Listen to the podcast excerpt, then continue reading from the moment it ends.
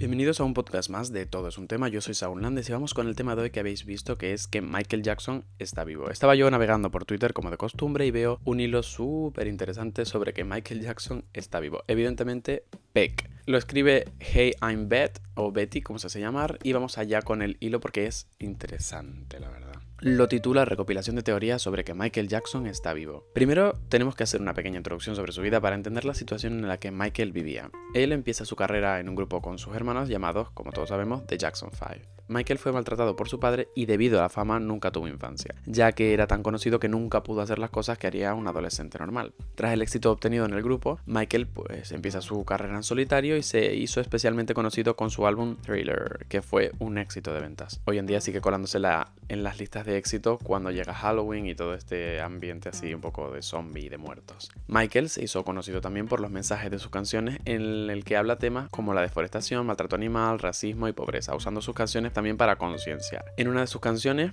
hace críticas directas hacia el gobierno y ya sabéis cómo funciona esto. O estás con ellos o contra él. Y estar contra él es tener problemas con la gente de la élite. Tras hacerse famoso, él aseguraba en entrevistas que había una conspiración tras él, es decir, afirmaba tener a alguien detrás que buscaba pues callarlo. De hecho, Michael fue acusado constantemente de pedofilia cuando él siempre ha amado a los niños. Él además construyó en su mansión un parque de atracciones llamado Neverland para que los niños pudieran ir a jugar de forma gratuita. Aparte de esto, colaboraba con distintas ONGs a favor de la infancia y nunca hubo pruebas sobre los rumores y mala fama que tenía. Rumores que ahora están siendo desmentidos por otra cuenta que nombra aquí en Twitter que no sabemos quién es. Uno de estos escándalos fue desmentido y Michael fue declarado inocente, ya que él se presentó en persona para aportar pruebas y declaraciones en un juicio en el que el padre de uno de los niños lo denunciaba por acoso sexual. También te digo, ayer oí yo en el podcast de Deforme Semanal, que si no lo habéis escuchado tenéis que escucharlo, es maravilloso, como un presentador de televisión, súper famoso en Reino Unido, intervenía en ONGs y tenía un montón de fama de ser buena persona porque hizo muchas acciones buenas para la gente desfavorecida y para los ONG y en los hospitales ayudaba a las enfermeras y todo esto, está, aún siendo rico y estando en un alto standing, iba a ayudar a las personas en cualquier situación. Pues se descubrió que durante estos años que estuvo en el hospital violaba a niñas sobre todo, ya no sé cuántas personas que violó, 400 personas creo que fue, bueno, una barbaridad. El episodio del que me refiero se llama Libertad y es de forma semanal ideal total y es maravilloso ese podcast, de verdad los recomiendo un montón. Seguimos. El niño que referíamos del juicio donde el padre denunció, pues fue sincero y declaró que fue obligado por su padre a decir todo esto para sacarle un poco de dinero a Michael. Otro de los problemas que tuvo, que fue otro gran escándalo, fue el de vitilgo, una enfermedad de la piel que hace que se te decorolen partes del cuerpo. Es por esto que su tono cambió de negro a blanco y no por tema de racismo como muchos creen. Además de esto, grabando un anuncio para Pepsi se quemó la cabeza y no le volvió a crecer el pelo y empezó a consumir morfina para aguantar el dolor. Otro de los escándalos en el que Michael se vio envuelto fue al tener a su hijo que lo enseñó por la ventana del hotel, bien agarrado, pero los medios sacaron de contexto las imágenes diciendo que iba a tirar al niño y etcétera, ¿no? Obviamente estos medios eran controlados por una élite superior para poder romper la imagen de Michael y crearle una mala reputación y así conseguir que hasta su propio público se ponga en su contra y con esto conseguir su cometido, ¿no? Callarlo. Michael estaba cansado de la prensa y a raíz de esto escribe una canción en la que dice que no se tomen como cierto lo que dicen las revistas y etcétera y este es el contexto que pone la twittera.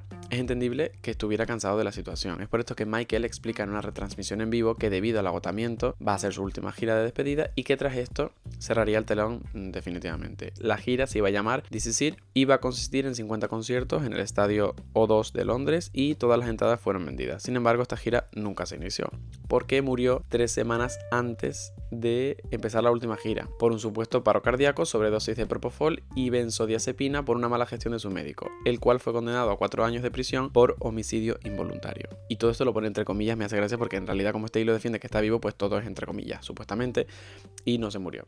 De todas formas, se grabaron diversos clips y etcétera que se usaron posteriormente para la película de This pero hablaremos de esto más tarde. Empezamos aquí con las teorías. Lo primero, el cuerpo nunca se mostró en la ceremonia, es decir, nadie lo vio, ya que el ataúd estaba cerrado. Además, rondó un vídeo antes de la ceremonia en donde se veía como alguien salía de la sala donde estaba el cuerpo protegido por guardaespaldas, con un gorro, la cara completamente tapada y vestido todo de negro. De hecho, la única fotografía tomada de Michael, entre comillas, muerto, fue en una ambulancia y que puede ser muy fácilmente un montaje ya que Michael demostró en varios vídeos cómo lo caracterizaban y tal, y pues la magia del maquillaje. Además, siguiendo con el funeral, en la ceremonia se presentó una mujer con características físicas muy parecidas a las de Michael Jackson, y mucha gente aseguraba que en realidad esta mujer era él mismo. La siguiente teoría es la de Dave Dave. Es un supuesto artista de Las Vegas que dice ser muy buen amigo de Michael Jackson. Su físico está enteramente quemado, ya que afirma que fue su propio padre quien le prendió fuego. La cosa de todo esto es que Dave fue a una entrevista para la televisión en la cual se veía un parecido razonable al aspecto de Michael. Dave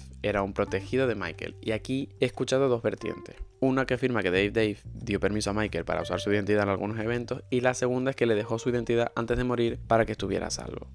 Fuera lo que fuese, el Dave de las entrevistas y el Dave real no parecen ser la misma persona.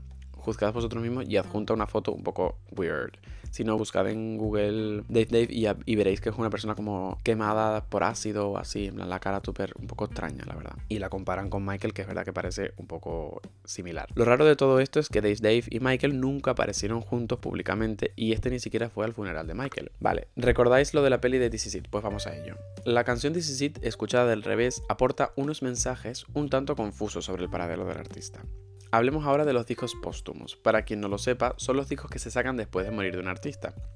El primer álbum póstumo de Michael, que se llama Michael, tiene en la portada un mensaje oculto, ya que si te fijas bien en los labios del cantante, se puede leer Alive, que significa vivo. Esta es la portada original y yo creo que tiene mucha simbología analizable, como casi todas sus portadas también te digo. Su segundo álbum póstumo fue Escape, en español escapar entiendo. Este álbum incluye el tema Escape, y es que blanco y en botella, según ella. Bueno, ok, que se escapó, se fue. Y bueno, ya vamos al último update que tiene la chica de esto, y es que en el grupo de Anonymous, unos hacker famosísimos creo, ha desvelado que Michael está vivo por un tweet. Este grupo ha publicado unos audios y tal, pero no se dice nada del paradero de Michael, simplemente se escucha una llamada en la que Michael cuenta que pueden asesinarlo. También están probando que él siempre fue inocente y que quiso destapar el movimiento tanto de pedofilia como el de Pizzagate, que es uno muy famoso que, se, que lo implicaron a él y todo, y un montón de personas que también estaban implicadas en este suceso, lo que lo puso aún más en peligro. Y hasta aquí el de Michael Jackson. ¿Qué opinas? Yo creo que está vivo en realidad. Solo por un poco de performance ya y creerme pues todos los hilos que veo en Twitter. No sé si es verdad o mentira, pero bueno, si está vivo, nos alegraría a todos y que saque una canción y,